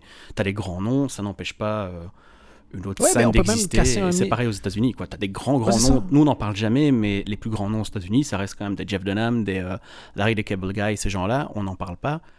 Mais ça n'empêche pas sur le côté d'avoir des Chelsea Peretti et d'avoir euh, des Bill Burr et ce que tu veux. Donc, pour moi, il n'y a pas vraiment de souci en France. En fait, le, problème qu'il y avait peut-être, le seul problème qu'il y avait, c'est, encore une fois, si t'as pas assez de diffuseurs pour aller voir autre chose que du mainstream, et si t'as pas assez de fans pour faire vivre autre chose que du mainstream, et ça, Dieu sait si j'étais pas fan, mais on me demande car en rire a fait énormément de bien à la comédie française, parce que de tous ceux qui t'aiment pas, euh, Jérémy, Jérémy Ferrari propose une autre voix, il était inexistant avant. Arnaud de Samer, il fait des trucs vraiment weird, ça n'existait pas avant. Euh, Verino, puis après ça, on peut en nommer plein, plein, plein, plein, plein. Mhm. Euh, je veux dire, Jimmy Fallon, que tout le monde idolâtre ici, écoutez les gags de Jimmy Fallon, c'est des gags. Il n'y a pas de différence entre Jimmy Fallon et Franck Dubosc. hein. Euh, Son dernier gag, c'était merci euh, cabinet du médecin pour pouvoir rattraper euh, les genre l'équivalent dire des, des closers que j'avais pas lu il y a trois mois Il y a- dans ses thank you notes. Ouais. C'est pas c'est pas grave. Il faut juste qu'il y en ait beaucoup pour que chacun puisse ne pas se dire merde, je dois être un autre euh, Jimmy Fallon pour réussir ou un autre Franck Dubosc. Et il faut pas oublier un détail les gars comme Ellie et, et Franck Dubosc, qu'on aime ou qu'on n'aime pas leur humour, ce sont des bêtes de scène. Donc il faut que tu donnes beaucoup de scènes à des gens du côté alternatif pour qu'il y ait le même niveau sur scène que les gens qui sont mainstream. À ce moment-là, il n'y a aucun problème. La seule chose que vous pouvez faire, c'est continuer de consommer de la comédie et continuer de faire ce que vous avez envie de faire. Et puis, va. Regarde, nous, on fait des podcasts, ça marche pas. Ça marche sans marcher. la journée où, je sais pas, il se passe quelque chose et finalement, il y a 60 000 téléchargements, vous pouvez être certain qu'à 60 000 téléchargements, il y a plein de gens qui nous commanditent, puis on soit plein de pognon, puis tu as plein d'autres qui se mettent à faire des podcasts parce que c'est une façon de faire de l'argent. Les podcasts aux États-Unis, c'est arrivé par Mark Maron quand euh, sa carrière était finie euh, euh, sur scène. Il venait d'être congédié d'une radio qui était, tu sais, il y a des radios hein, fort orientées politiquement. Lui il était sur une euh, radio orientée euh, démocrate. Euh, la radio, je crois, s'est arrêtée, si ma mémoire. Je me demande si c'était pas sur le satellite. Et il s'est dit fuck it. Et puis, plus ou moins en désespoir de cause, il s'est dit je vais commencer à parler à mes potes humoristes, puis on enregistrera ça. Et aujourd'hui, il doit faire un max de pognon et il a interviewé cette année, entre autres choses, Barack fucking Obama. Rien que ça. C'est pas faux ce que tu dis. C'est vraiment pas faux, Daniel. Euh, Il y a une excellente question qui m'intéresse d'ailleurs aussi, c'est quel est le meilleur conseil qu'on t'ait donné quand tu as commencé le stand-up? Euh, en fait, c'est un conseil de radio qui s'applique au stand-up. Si tu veux faire de la radio, faut que tu en fasses. Il a l'air con le conseil, mais si tu veux faire du stand-up, il n'y a rien qui t'empêche d'écrire maintenant. Fais-le. Oui, mais je sais pas où je vais jouer. Déjà, si tu rien écrit, tu vas jouer nulle part. Après, où est-ce qu'il y a de la comédie dans ton coin? Va là, traîne, vas-y tout le temps. Il y a un comédie club à Bruxelles, vas-y tout le temps. Il est ouvert six soirs par semaine. Vas-y tout le temps. Quand ça va faire 11 fois que tu vas être là, tu vas voir qui traîne. Tu vas pouvoir, ça va être naturel. Moi, je suis super timide, je parle pas aux gens, mais quand ça fait 25 fois qu'on voit ma face, ça finit par arriver. Tu vas voir plein de gens jouer, tu vas voir qui. Soit tu vas en voir des bons, ça va t'inspirer, tu vas en voir des nuls, puis ça va te donner confiance. Mais c'est pas compliqué. Quand tu veux réussir dans un milieu, fais partie du milieu. Donc, écris tout le temps, consomme ce que tu peux et euh, bouge-toi, vas-y. Si c'est dans un endroit plus reculé où il n'y en a pas, c'est pas grave. Euh, consomme. Check, il y a des sites. Internet. Euh, Il y a des sites internet. Suis tous les humoristes que tu aimes bien. Pas obligé d'harceler, mais tweet-leur. Suis ce qui se passe. Entre en conversation. C'est un minuscule milieu. Quand tu connais, en France, je connais moins, mais en Belgique, quand tu connais 20 personnes, tu connais tout le monde. J'imagine qu'en France, quand tu en connais 50, tu dois connaître vraiment, vraiment tout le monde. Euh, pour vous donner une idée, moi, je fais un autre podcast sur la bagarre, sur le monde des arts martiaux, qui est aussi le même principe de milieu un peu hermétique. Et à un moment donné, on a fait euh, un petit concours en disant bah, ça vous botte euh, le prochain UFC, donc le prochain événement. euh, un des auditeurs qui va gagner va pouvoir venir euh, à la maison le checker. Et c'est un gars qui s'appelle Laurent, super cool paye, qui est venu. Et il était venu, il avait fait un, gâteau avec euh, en pain de sucre, il avait fait le logo du podcast qu'on fait, qui s'appelle donc Tout sur la bagarre. Et ben, le gars, c'était un cool dude et on avait la même passion, donc euh, on en a regardé d'autres des événements ensemble et, euh, et on est en contact aujourd'hui. C'est facile de rentrer en contact avec des gens qui ont la même passion que toi.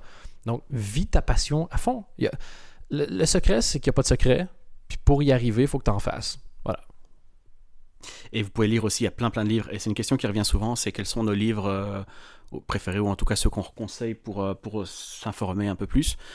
Euh, n'y a pas vraiment d'ordre. Moi, je viens d'en finir un qui est assez connu, qui s'appelle... euh, il, il existe en français, donc c'est pour ça que j'en parle en premier, qui s'appelle L'écriture de la comédie. C'est par Steve Kaplan. C'est une, c'est juste une, une tuerie. C'est une tuerie. Le mec fait des, des masterclass à, à Los Angeles. Il, il aide des studios à retravailler des scénarios. Euh, il a lancé des mecs comme euh, Paul F. Tompkins. il a bossé avec euh, David Crane de Friends. Il a bossé avec plein plein de gens.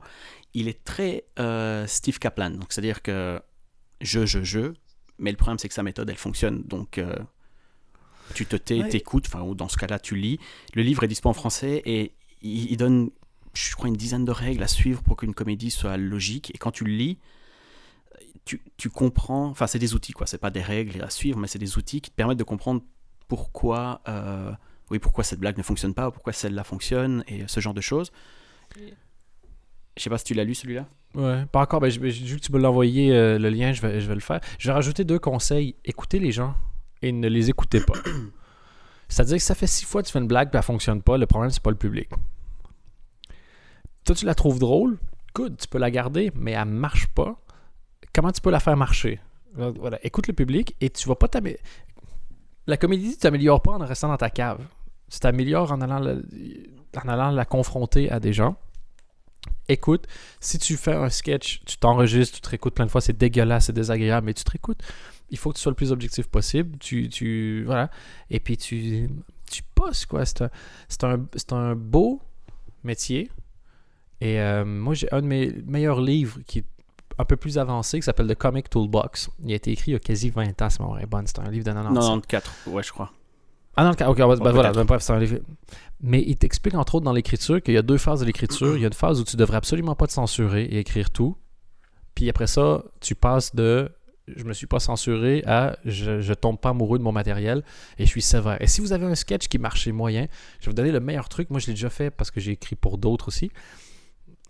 Tu prends un, un- prends un 3 minutes et punchline par punchline, quand tu l'as faut que tu l'aies déjà joué une dizaine de fois, tu vois punchline par punchline, donne-toi une note de 1 à 4 sur la force des punchlines en moyenne. Et une fois que tu as fini de tout noter tes trucs, tu te fais un tableau avec tes codes 1, 2, 3, 4 et tu vois le rythme de ton sketch. Et tu vas voir qu'il y a des gags que tu n'oses pas enlever parce que tu vois, mais lui, je le fais parce qu'il marche moins bien, mais après, j'ai un autre gag qui marche. Et tu te rends compte qu'en fait, que tu as 2-3 gags qui marchent pas trop, tu gardes celui qui marche, mais tu as quand même niqué ton ambiance. Et donc, tu es dans une phase de 5-6 gags qui marchent moins bien parce que tu veux en garder un. Back. Seinfeld disait entre l'idée et la perfection du sketch, en général, moi je mets un an. Et je sais qu'un sketch est prêt quand je suis plus capable d'enlever ne serait-ce qu'une virgule dedans. Donc voilà, Jerry Seinfeld, lui, met un an à écrire un sketch. Toi, tu mets combien de temps? Repense ta position. Et puis, je- le meilleur conseil que je vais vous donner, c'est tu travailles pas assez fort. Je sais pas t'es qui, je te connais pas, peux te promettre une chose, tu travailles pas assez fort. Tu sais pourquoi tu travailles pas assez fort? Parce que t'es pas en compétition avec qui que ce soit qui travaille fort. Mais au- Tu veux tu te des- mets au niveau. Ouais, non, mais vraiment, des gars, regarde, des gars qui travaillent fort, je vais vous donner un exemple. Navo, c'est un gars qui travaille fort. Et je sais qu'on parle souvent de lui, mais C'est le mec me du dessin euh, de Bojack? Solide. C'est un, si vous voulez, parce qu'il y en a qui vont dire quand même, mais les règles, on s'en fout, chacun peut être drôle à sa manière, c'est vrai. Mais ne respecte pas des règles que tu connais et tu vas être meilleur que si tu ne respectes pas des règles que tu connais pas. Prends l'info chez toi tout le temps. Va gober tout ce que tu peux comme info. Et de toute façon, tu vas le sentir. Moi, avant, je regardais tout, je, je loupais rien. Puis à un moment donné, tu te dis, bah, j'ai plus le temps parce que j'écris beaucoup. Good. Puis maintenant, je, je- je bouffe moins de choses, je lis moins de livres là-dessus. Mais de temps en temps, c'est important de se remettre, se remettre un peu Après, il y en a qui sont, qui sont quand même bien. hein. Je peux en donner encore deux, trois autres qui sont. Ah, il y en a des géniales, mais tu dois en- je veux dire, moi, j'ai dit ça après en avoir lu je sais plus combien. Et, et, et mon évol- je continue, je me dis pas que j'ai réussi parce que j'ai pas réussi. Mais des fois, juste tu vas aller trouver ton cerveau équivalent. Moi, j'adore discuter de comédie, ben, que ce serait avec toi, euh, avec Navo, euh, Talib Sarita, c'est un gars que on parle souvent, mais on parlera vraiment Yacine assez dans ce podcast. passionné aussi. Yacine. Et ces gens-là, en fait, ils font accélérer ton cerveau et ils te rendent. Voilà. Euh, Le mélange de confiance et d'humilité est la seule façon d'y arriver. Si tu as une occasion de monter sur scène, t'es mieux d'avoir une excellente raison de refuser. Là, mais c'est peut-être pas mon public. Ah, je sais pas si ça va marcher. Lisez des biographies. Moi, c'est- comme ça que je me suis construit une confiance aussi. Euh, celle de Steve Martin, Born Standing Up. Excellente. C'est, pour moi, elle est la, c'est la base. Elle existe en français aussi. Je crois que ça s'appelle Ah oui? euh, Steve Martin, ma vie de comique. Vous devez- lui, il t'explique. En fait, c'est un des premiers à avoir amené les humoristes au niveau rockstar. Et, et quand vous lisez sa bio, il est parti de y aller en vélo travailler à un genre de Disneyland parce qu'il savait qu'après son shift, il pouvait regarder le magicien et il voulait devenir magicien. Aujourd'hui, il, est so- il a 60, 70 piges et il joue encore du banjo parce qu'il aime bien ça. Il a un groupe d'ailleurs. Oui, mais il est très sérieux à propos du banjo. Ah oui, il adore ça. Et, et, euh, c'est la clarinette de Woody Allen pour lui. Et euh, j'avais 8, 9, 11 blagues. Mais, euh, et Jay Leno aussi. Jay Leno, vous allez pas mal pas le trouver drôle, mais la discipline de travail de Jay Leno est battue par personne. Et donc, le livre, je crois, c'est sur comment le stand-up a explosé dans les années 70. Euh, je vais vous le trouver en live, le titre, parce que je l'ai dans ma- sur mon Kindle, sur mon téléphone. Attends, je peux t'en donner d'autres pendant que tu cherches. Euh, il- Et toi, l'histoire, l'American Comedy, l'histoire que tu m'avais fait lire, il est The, Com- exceptionnel. The Comedians, ouais, ça je vais. Mais de toute façon, je vais reposter les liens sur le site. Il y a The Comedians, des livres pour apprendre à écrire. Il y en a pour euh, apprendre à écrire des late shows, il y en a pour apprendre à faire du stand-up. Euh, le livre dont je vous ai parlé de Steve Kaplan, c'est plus l'écriture d'une comédie en général, que ce soit pour un film ou une série. Il y a The New Comedy Writing Step by Step qui est vraiment, vraiment bien. Et sinon, The il y a, Definitive Guide to an Unpredictable Career in Comedy. et sinon, il y a celui Funny de Sally Holloway, The Serious Guide to euh, Joke Writing, qui sont vraiment, vraiment bien. Ok, j'essaie de retrouver, moi ici, je... Je cherche... Sinon, j'ai découvert un livre que je n'arrive Ok, j'en ai un, j'en ai un ici, excuse-moi. I'm Dying Up Here, The Heartbreak... euh, c'est Heartbreaks... Ah shit, il est en train de... Voilà, de charger. Euh, ta gueule, toi. Terminé, reviens au début. Vas-y, hein, chienne. Euh, oui, excuse-moi, j'ai dit ça tout fort. C'est juste un truc que je me dis à moi-même quand j'arrive pas. C'est une- c'est comme ça que je m'insulte. Dying Up Here, Heartbreak and High Times in Stand-Up Comedies Golden Hero. Celui-là va être adapté en série l'année prochaine avec Jim Carrey, on en avait déjà parlé. Ah ouais, mais celui-là, il est, il est incroyable. Euh, et après, bon, euh, si tu veux juste un truc plus de base, c'est Comedy Writing Secrets. Ouais. Et puis aussi une affaire, euh, c'est dur. La chose la plus dure que vous allez avoir à vivre si vous voulez devenir humoriste, c'est vous asseoir devant votre ordinateur puis d'écrire des blagues. Et analysez toujours une chose, à quel endroit votre cerveau va le plus vite. Si devant ton ordinateur, tu fonctionnes à 50%, arrête d'être devant ton ordinateur. C'est dans la douche, c'est quand tu vas en soirée avec des amis, c'est quoi que ce soit. Vois là où ton cerveau euh, offre les meilleures performances et répète, répète, répète. Il n'y a aucun humoriste qui va réussir sans discipline. Zéro, aucun. Check qu'est-ce que t'es bon, dans quoi t'es bon, check dans quoi t'es moins bon, check ce qui te fait peur. Moi, mon dernier podcast, Making un troisième spectacle, c'était aussi pour ce truc-là, en disant, putain, je, je vais pas assez vite quand je suis tout seul chez moi. Fuck it! Je, je me mets la pression, je vais jouer six fois du nouveau stock en cette semaine, je vais avoir six heures de matériel. Et laisse-moi dire que tu chies dans ton pantalon régulièrement, mais on s'en fout. On- De la même façon que tu t'en fous que l'entrepreneur chez toi a du mal à monter le, le- le mur parce que l'angle que le plafond était pas Ouais, bien, c'est son tu problème, t'en quoi. les couilles. C'est son problème. Le fait que tu aies du mal, c'est ton problème. Qu'est-ce que tu fais pour, pour être bon? Et si tu n'es pas capable, en fait, tu dois ajuster tes ambitions à ta volonté. Si tu veux être le meilleur, tu as intérêt à travailler tous les jours et à pas te trouver d'excuses. Si tu dis que tu as envie de faire ça de temps en temps, c'est très bien. Moi, c'est le seul truc qui me saoule, c'est quand les gens n'ont pas euh, la volonté qui va avec leur propre ambition. Tout ce que j'ai envie de leur dire, c'est tu es en train de me faire perdre mon temps. Shut the fuck up. Je vais rebondir là-dessus parce qu'on nous a posé une question euh, qui est pensez-vous qu'il est nécessaire quand on débute en comédie d'avoir une culture solide dans le domaine? Euh, bah, Non, mais ça aide. Ça aide, mais pas forcément. Et il y a une autre question qui est intéressante. euh, je ne l'ai plus ici devant les yeux, donc je vais la paraphraser. Ah oui, voilà. On conseille souvent aux dessinateurs de copier les auteurs qu'on aime bien pour se trouver un style. Est-ce que ce serait intéressant de faire ça en comédie, c'est-à-dire de rejouer des sketchs connus d'autres stand-uppers et de euh, et d'après trouver sa voix Ça, je te laisse répondre parce que je ne suis jamais monté sur scène. Euh, je veux dire oui et non.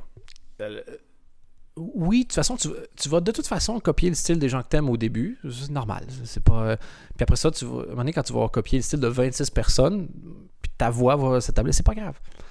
Le, avec, j'avais dit en blague, que j'avais inventé la plus belle invention de l'histoire, un karaoké du rire. C'était un karaoke rire, je crois. Et euh, où tu as les sketchs des gens que t'aimes bien et tu les refais en soirée. Et euh, je crois que j'avais été ret- retweeté par Gilbert Rozon quand j'avais écrit ce truc-là, qui est le boss de Juste pour rire. Donc ça avait flatté mon ego.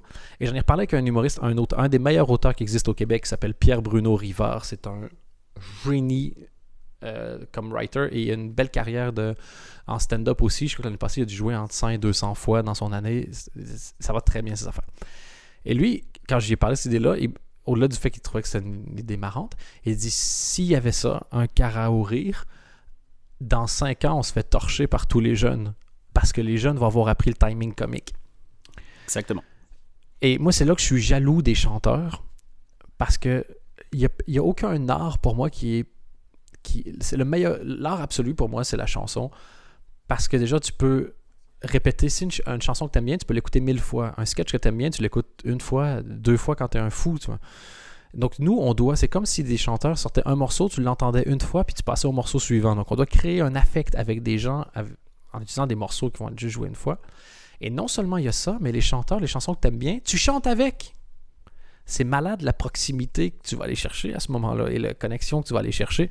Et donc, pour l'humour, si tu peux faire ça, oui, et un sketch que tu aimes bien, écoute-le 50 fois, refais-le, et une fois que tu l'as fait et que tu le fais bien, refais-le avec le sketch dans tes, dans tes oreilles. Mais fais ça chez vous. Ça n'a aucun intérêt d'aller faire ça en comedy Ah oui, non, club je pense pas qu'il faut monter sur scène. euh, ben, personne ne viendrait voir ça. Moi, je, ben, en fait, ça, ça- j'ai déjà eu un fantasme comme ça de faire un, un- un- un podcast qui s'appelait l'Encyclopédie de la comédie, qui était de A à Z les humoristes influents, et à chaque humoriste refaire un sketch. Mais euh, après ça, il y a eu ce qu'on appelle euh, genre la paresse. Et donc, c'est pas arrivé. Mais oui, si tu veux, c'est comme n'importe quel sport. Entraîne-toi et quand tu vas être drôle, il y a ce que tu dis puis la façon dont tu le dis.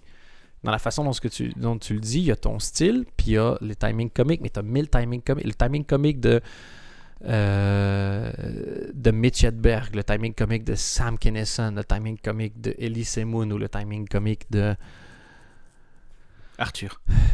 Arthur, parce qu'il y a un timing comique, Arthur, c'est pas le même. C'est pas le même. Maintenant, quand tu commences à capter c'est quoi, les, grands, euh, ce qu'on appelle les comics comiques, donc les humoristes qui font rire les humoristes, en soi, ils ont, tous à peu près le même timing comique. Ils sont un temps à côté du timing comique normal. Talib Saritas, c'est ça. C'est comme jouer sur le contretemps. Talib Saritas, il joue sur le contretemps tout le temps. Mais il faut être fort pour être drôle en jouant sur le contretemps. Et, et encore une fois, si vous êtes à Bruxelles, allez le voir. Il y a- Je il y vais a peut-être personne un peu expliquer ce qu'il fait. C'est que quand il, il- il fait une vanne qui est, euh, on va dire, classique. C'est comme un magicien qui fait semblant de rater son tour de Voilà. magie. Ben, c'est Moyenne, et du Lui, il coup, fait on- semblant de rater son stand-up. Exactement. On rigole un peu en ce moment-là en se disant, euh, voilà, c'est un peu, voilà. Et une fois qu'on rigole, il relance sa vraie vanne. Et, et c'est assez spécial à voir en fait. Et, et- et quand les gens rigolent, ils font, non, arrêtez, j'ai pas, j'ai pas le temps. Et il casse le rythme. Il, il arrive à casser ses rires pour enchaîner et, et ça, ça crée un Avoir mouvement. du rythme euh, en cassant le rythme, c'est un. c'est- Ouais. Lui-même, et je crois qu'il il le maîtrise. Il, il a un talent. Moi, je, euh, sans exagérer, c'est le- je trouve que c'est le gars le plus drôle en Belgique. C'est le plus drôle. Si je de n'importe qui que j'ai envie de voir en live, c'est lui qui va me faire le plus Moi, rire. il m'a déjà fait pleurer de rire. Mais genre vraiment pleurer. Et à la fin, si vous ne l'avez jamais entendu, ce qu'il fait à la fin des- du dernier et de l'avant-dernier Making a troisième spectacle. Ah non, je l'ai pas mis. Non, mais c'est vrai, je l'ai pas Non, tu l'as pas mis. stock, donc je l'ai pas mis. Oui, mais ça aurait pas été cool de le mettre. Je voulais pas euh, euh, fucker son stock. Mais allez, le- franchement, allez le voir. Ouais. C'est le gars le plus gentil de la planète. Allez lui parler si vous voulez après. Et, et je le dis, je vous jure, j'exagère pas. Si vous êtes en France et que vous voulez faire de la comédie, un jour, investissez dans un billet de, de bus ou que sais-je, de train. Venez voir Talib. Allez lui parler. Dites que c'est moi qui vous a incité à aller le voir. C'est qu'il va te détester encore plus. Comme ça, il va me détester encore plus. Et il va vous parler. Il est. En fait, quand tu vois lui, soit tu trouves que c'est à chier, soit tu comprends tout à coup comment la comédie marche. On va pas se mentir que dans le comedy club, les gens rigolent pas tout le temps. Non, Parce qu'il y en a beaucoup qui passent à côté. Mais parce que c'est pas un produit fini. Oui, oui, non, pas- mais c'est pas, une critique du tout, hein, mais c'est Ben, vrai ça. que Oh, oui, non, je sais. ça peut un peu décompenser, quoi. Alex Barbe faisait quelque chose d'un peu semblable avant et finalement maintenant il fait du théâtre, je crois. euh, Mais c'était. Moi j'ai vu un show d'Alex Barbe au Comedy Club à Bruxelles où t'avais genre une fille qui riait, moi qui riais et 20 personnes qui ont gardé le silence pendant 50 minutes et le dude a réussi à gagner la foule dans les 20 dernières minutes. Qui fait ça? Pas avoir la foule pendant 50 minutes et les gagner à la fin. C'était. C'est une des plus. C'est l'équivalent en boxe de perdre les 10 premiers rounds et de gagner au knockout au 11e round après 5 à 5 secondes de la fin. C'était. Genre, tu regardes des trucs et vraiment, ce que je t'ai dit, c'est je viens de voir quelque chose d'important. Personne n'était là pour pouvoir confirmer que c'était important, mais c'était un moment important de l'histoire de la comédie. Et, euh, faut, je pense que pour aimer la comédie, pour être humoriste, il faut pas oublier un truc. Et, ça va l'air super euh, kitsch que je vais dire, mais il faut que tu aies un amour pour la comédie il faut que tu aies un amour pour la comédie, il faut que tu aies un amour pour les humoristes, il faut que tu aies du respect pour les autres qui essaient de faire la même chose que toi. Parce que du même point vient la réussite et l'échec, et tu as des gens qui vont mettre tout leur cœur, qui vont se planter, c'est horrible à voir. Moi, j'ai fait des tournois pour jeunes humoristes et j'ai vu des gens se prendre des tunnels où tu pas un son pendant trois minutes, tu fais pas comme c'est taper un bide, tu vas le voir, puis tu mets une tape dans le dos, tu dis, dude, tu as eu des bases, tu as eu du courage, ça n'a pas marché, c'était pas bon. Mais ce que tu as fait, je le respecte, tu vois. Et en général, c'est ça qui fait, dans le monde de la comédie, il y a ça qui est beau. Les humoristes ont un respect pour n'importe qui qui essaie de faire de l'humour parce qu'ils savent. Mais j'en serais incapable. En fait, on m'a posé, il y a une des questions, c'est est-ce que je vais monter sur scène? Et j'ai déjà écrit et je ne montre, je monterai jamais sur scène, c'est impossible. Mais ça me fait de la... Et je veux dire au premier degré, parce que, euh, bon, c'est enfin un podcast, mais on se connaît dans la vraie vie. Tu sais pourquoi ça me fait de la peine? Parce que le, faut que je le retrouve. Il y a un tweet exact qui explique pourquoi ça me fait de la peine. Euh...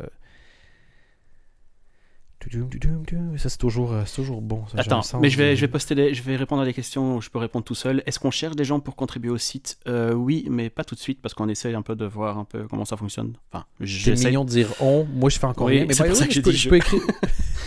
je, peux faire des trucs. Hein. Genre. Euh, mais je, suis en train de voir si ça tourne et si même moi je vais pas commencer à abandonner parce que je me connais. Donc euh, petit à petit.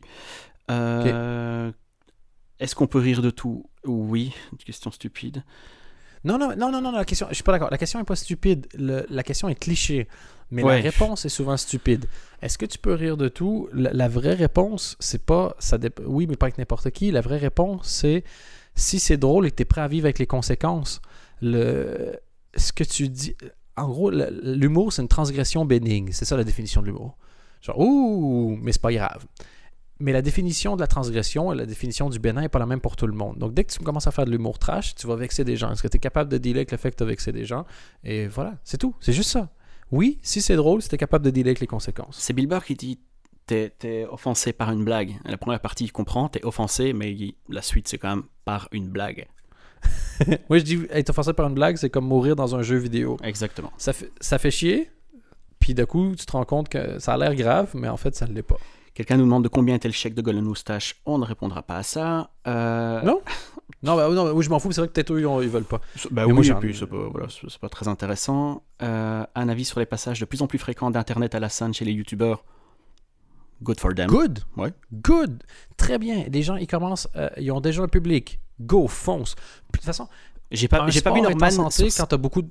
Excuse-moi, vas-y. J'ai pas vu Norman sur scène, mais j'ai quand même envie de le voir. Enfin, non, je crois que c'est un peu trop tard, mais. Euh, euh, ben, il a joué à Montréal moi, cet je été. Ça impressionnant. Je sais qu'il était très très bien encadré. Apparemment, c'est bien.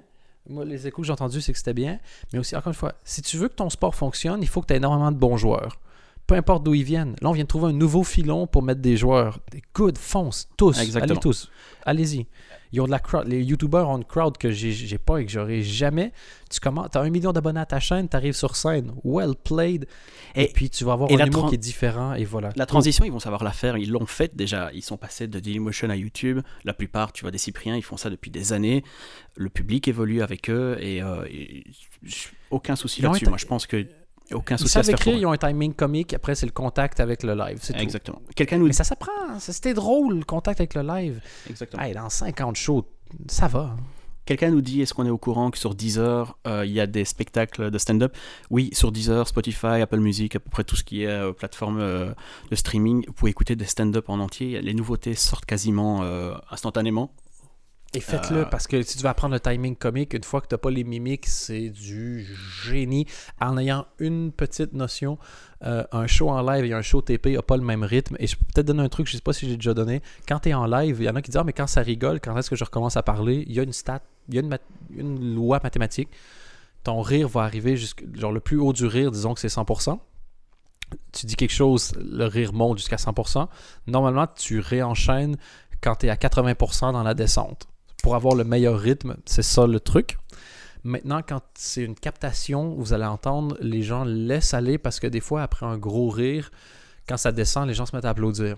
Et, euh, en télé ou en audio, ça peut bien donner. En live, c'est méga chiant parce que ça fuck le rythme. Mais euh, donc voilà, vous allez pouvoir euh, apprendre un certain rythme. Comme, ah, je dis ça comme si moi je le connaissais. Moi, je l'écoute parce que j'apprends le rythme comique de différents. Et Aziz ou Patton Oswald ont pas le même rythme comique. Et je trouve ça génial. Et tu sens plus le mood en audio qu'avec. Ah, moi aussi, je suis persuadé qu'en audio, ça passe souvent mieux. Mais après, c'est chacun voit ce qu'il Ils disent qu'en télé, tu peux être fake et en radio, pas. Oui, Parce que tu le sens. Oui, oui, il y a, y y a de ça. Et puis même, c'est beaucoup plus pratique. En fait, t'as pas à te poser, tu peux faire autre chose. et, euh, tu, tu- tu peux faire tes courses, tu peux faire du sport, tu peux faire ce que tu veux. Et c'est vraiment pratique. J'ai le tweet en question. Je pourquoi ça me fait de la peine que tu montes pas sur scène? C'est un gars qui s'appelle Buzz Williams. J'ai aucune idée c'est qui. Ça doit être un coach de sport qui a tweeté Doubt will kill more dreams. Than, Doubt kills more dreams than failure ever will. Le doute tue plus de rêves que l'échec. Et Euh, C'est pas tant du doute que d'une envie de me chier en public. C'est pas trop mon kiff, quoi. oui, mais, mais comment je ça? Comment je fais ça? Il re- Je sais qu'à l'école de l'humour ici, ils recommandent aux gens qui veulent devenir auteurs de monter sur scène quand même. Juste pour savoir ce que ça fait. Et t'es drôle, ce que t'écris, c'est drôle, t'as un timing comique. Si j'étais toi, je monterais sur scène. Pas, que ça marche, ça marche pas, on s'en fout. De toute façon, pour 99,9%, ça marche pas. Moi, ça marche pas pour moi depuis des années, mais je le fais quand même. mais le. Juste pour le savoir. En fait, je crois, tu es un fan de comédie et le fait de monter sur scène augmenterait le plaisir que tu as à consommer de la comédie. Et qu'est-ce que c'est chier dessus une, deux, trois, cinq, dix fois pour après ça un lifetime de plaisir augmenté dans la comédie? Voilà C'est que ça mon budget caleçon est tight en ce moment. Euh, comment ça s'appelle, putain, le truc pour les règles avec les filles pour récupérer? Ah, la, la coupe, là, la coupelle. c'est Une coupe, c'est ça. Ah, tu sais non. tu peux avoir. Ah, non, non, je veux pas, je veux pas savoir. Est-ce que tu as posté, toi, une question? Parce qu'il y a quelqu'un qui a posté L'humour était l'arme des moches, et entre parenthèses, c'est mis destiné à Anthony, évidemment. Donc, déjà, fuck you, personne que je ne connais pas. Non, mais je, je, je, je vais m'approprier, je vais m'approprier le crédit euh, directement. Ok. Le, le- est-ce que le- ben, évidemment, je veux dire, c'est triste, mais bien sûr, moi, je, veux dire un truc qui va sembler misogyne, et c'est pas misogyne parce que déjà, un, je le dis, deux, ça s'applique autant aux hommes qu'aux femmes. Les gens beaux qui sont drôles ou intelligents ont tellement plus de mérite que les gens moches qui sont beaux ou intelligents. Parce que moi, si, si je voulais avoir des amis, il fallait que je propose quelque chose au groupe qui soit autre que mon air cool, l'envie de rentrer dans mon aura ou quoi que ce soit. soit dire qu'on attend toujours. oui, mais év- évidemment, le, évidemment que c'est un. En fait, euh, pour faire de la philosophie en, en trois secondes, la peur de se faire rejeter est ancestrale et dans ton cerveau reptilien. C'est parce que quand tu étais homme des cavernes, si tu te faisais rejeter, ben, tu étais seul. Si tu étais seul, tu risquais de mourir. Et donc, tu voulais aller avec les forts. Aujourd'hui, les forts, c'est entre guillemets les cool. Donc, te faire rejeter par quelqu'un de cool, ce que ton cerveau te renvoie comme réponse, c'est Oh mon Dieu, je vais mourir Ce qui n'est pas très raisonnable la part de ton cerveau. Il devrait se calmer la drama queen, mais ça, c'est un autre débat. Et pour rentrer dans, un, dans le groupe des plus cool, il y a plein de façons de faire. Et le fait de faire rire tout le monde, est un, le rire est un lubrifiant social de dingue. Moi, quand tu fais rire un trou de balle, t'as pas besoin de KY après. C'est pas ça que je voulais dire. Le, Elle a, elle a mis du temps, mais elle est passée. Celle-là, elle a vraiment fait les 6000 km en avion. elle l'a fait old school. Elle a dit fuck le Wi-Fi, moi j'y vais old school. mais, et donc, évidemment, non, c'est pas l'arme des moches, mais ou- oui, c'est une arme sociale. Et, donc voilà. Donc oui, oui. Si encore une fois, moi j'appelle ça la théorie du plafond. Moi, si j'ai un enfant, j'espère qu'il sera pas cool et beau euh, euh, au secondaire. Le syndrome du prom king, c'est que tu reviens 20 ans après, puis c'est l'ex-prom king qui a jamais été plus loin parce qu'il a pas eu, parce qu'il était habitué que tout genre comes easy et une fois que tu as commencé à faire des efforts à 16 ans, c'est un peu vieux, puis tu as fait comme ah, c'est trop difficile à la place, je vais rester ici, prendre du ventre et genre belly button fuck my ex cute wife. J'adore cette expression. Peut-être déraper là. Écoute, ça fait déjà 1h20 qu'on parle. Est-ce qu'on reste un peu 5 minutes et on fait un truc un peu rapide, vite fait, euh, quelques questions? Parce qu'il y, en a- on a- il y en a vraiment beaucoup. On a deux options. Ou on, soit on les s'arrête plus ou moins maintenant, soit on continue et on met le podcast en deux temps. Mais c'est chiant. Donc, euh, ouais, arrêtons-nous maintenant. On refait un autre podcast euh, la semaine prochaine. On est super bien parti, je trouve, pour le par semaine. Je pense qu'on va être capable de garder ce rythme-là sans trop de problèmes. Oui, c'est parce qu'on on a personne doit se déplacer hors de chez lui en fait. Ben, c'est juste ça. En fait. Situation idéale. À fond.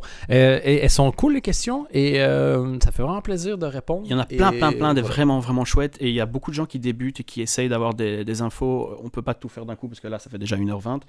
On en refera un. Parfait. Et, euh, et on termine peut-être par un pétage chez Bordax? Genre peut-être, bien sûr. Oh, ouais, non, c'est bien. Le... Hey, salut Bordax! Salut Pétoche Je commence à... Dis, c'est quoi ce, dis, c'est quoi ce pull? Bah, c'est mon nouveau pull, c'est ma mère qui l'a acheté. Ah, ta mère. Tu sais ce que ta mère a fait de bien dans sa vie? Non Classique Bordax! Je me suis dégoûté en plein milieu parce que j'ai commencé à, à- à prendre du plaisir à le faire. et je ne veux pas être ce gars-là. Tu sais que c'est le nom de ma sextape? Je me suis dégoûté dans le milieu. Ah bah attends, on va terminer justement avec cette question-là. Quelqu'un nous a parlé du fait qu'il avait un parallèle entre euh, Brooklyn Nine-Nine et euh, le fait que tu parles tout le temps de la sextape. Attends, c'est quoi? Ah oui, bien sûr. C'est, c'est, c'est- Oui, si en fait- c'était pas clair, je suis désolé, mais c'est totalement le Good news, everybody, we found the name of Amy Santiago's sextape. Et apparemment, un des running gags qu'on a, c'est c'est le titre de ta biographie. C'est plus ou moins effectivement la même vanne que Jack Peralta dans Brooklyn Nine-Nine. Euh, donc voilà. Ah oui, mais Parce que c'est c'est, la question c'est était le gag coïncidence, de je pense pas. Tu non, c'est... Oh oui, j'ai juste que je pensais que c'était clair. Mais non, c'est comme dire un That's what she said. Je pense pas que ça sous-entend que j'ai inventé le That's what she said. Mais euh, oui, oui, non, c'est un truc que j'aime, c'est un truc que j'aime bien faire. Et tu sais que tu peux aller voir sur YouTube, il y a une compilation de tous les euh, Amy Santiago sextapes, mais il y en a genre 6. Puis moi, dans ma tête, il y en avait 2000. Euh, attends, j'ai juste une question que j'aime bien. Est-ce que dans la série finale de Comedy News Weekly, on va apprendre que c'est un cauchemar d'Anthony? Euh, Ah, man, oui. Et tu sais quoi, s'il faut refaire un podcast, parce qu'on se rend compte au bout d'un an qu'on s'était pas rendu compte que c'était le dernier, on fait un podcast de 45 secondes, mais totalement. Et dorénavant, on va toujours terminer les podcasts par Anthony qui se réveille. Et, euh, et voilà. Et donc, d'ailleurs, le podcast se termine maintenant. Merci pour la question. Et Anthony, je te laisse euh, terminer. euh, je vais- on- donc, on va terminer sur le fait qu'on va continuer ces questions une autre fois. Peut-être pas la semaine prochaine Parfait. parler un peu news, mais on va, on va en refaire. Hein Qu'est-ce que t'en Oh penses? Oui, vous pouvez continuer d'en envoyer. C'est très bien. C'est super agréable à faire, en tout cas pour nous. Juste Et, un euh, truc, c'est que on- les, ouais. les livres et tout ça, on va les conseiller sur le site, donc on va pas passer notre temps à, faire ça dans le podcast. On répondra pas à des questions de thunes parce qu'il y en a quand même plusieurs, et euh, on ne répondra pas à qui a la plus grosse bite entre toi- toi et moi. Je ne sais pas qui a posé cette question. Et... Je sais pas qui veut savoir ça. Je... Moi, je peux vous dire, mon pénis est euh, ah, surtout. c'est- pas tant sa longueur qui est intéressante. Ben déjà, j'ai. C'est surtout ma courbe. Moi, j'ai vraiment. une- J'ai une courbe- ça. Un pénis sport. Vraiment, il y, a, il y une courbe. C'est très aérodynamique. Ça permet d'avoir une bonne accélération. Et, c'est bizarre parce que chaque fois que je donne un coup, ça revient. Mais ça, je sais pas si c'est juste moi, mais. Enfin bref. Et. euh, c'est parce que je dis on Et- répondra pas à ces questions, et tu viens de faire une Ah minute oui, oui. trente. Et le réveil change. Il est 6h30. Mais. Mais. Mais. c'est clairement un cauchemar. Ça peut être qu'un cauchemar. Non, mais il faut que tu te réveilles ça comme. Oui, sûrement. Ah, c'était un cauchemar. On gardera quoi, ça pour le ça va, être, ça va être mon cauchemar à moi. Fais, toi, fais le son du réveil. Mais putain, mais même ça, j'ai pas envie de le faire. fais le son du réveil, Mirelli. Non. Faut pas te. Non. G, moi, tu sais quoi? C'est moi qui décide quand ça se termine. J'enregistre. Je peux couper de mon côté maintenant. Et qui tu penses que ça va m'arrêter quoi que ce soit, ça? Ah shit, il a raison. Bon, tu veux Mais ton iPhone met un son, fait quelque chose. Tu je veux m'en le son fous, du mais réveil? Il va falloir que tu fasses, il va falloir que tu fasses un bruit. Ok. T'es prêt? 3, Ouais. 2, 1. Mep, mep. Yeah! Ouh! C'est un cauchemar. Instant classic. Classique Pétoche. Encore une fois, hein, l'acteur studio de Pétoche, un classique, allez le voir sur YouTube. Vous tapez James Litton euh, Pétoche. Pétoche.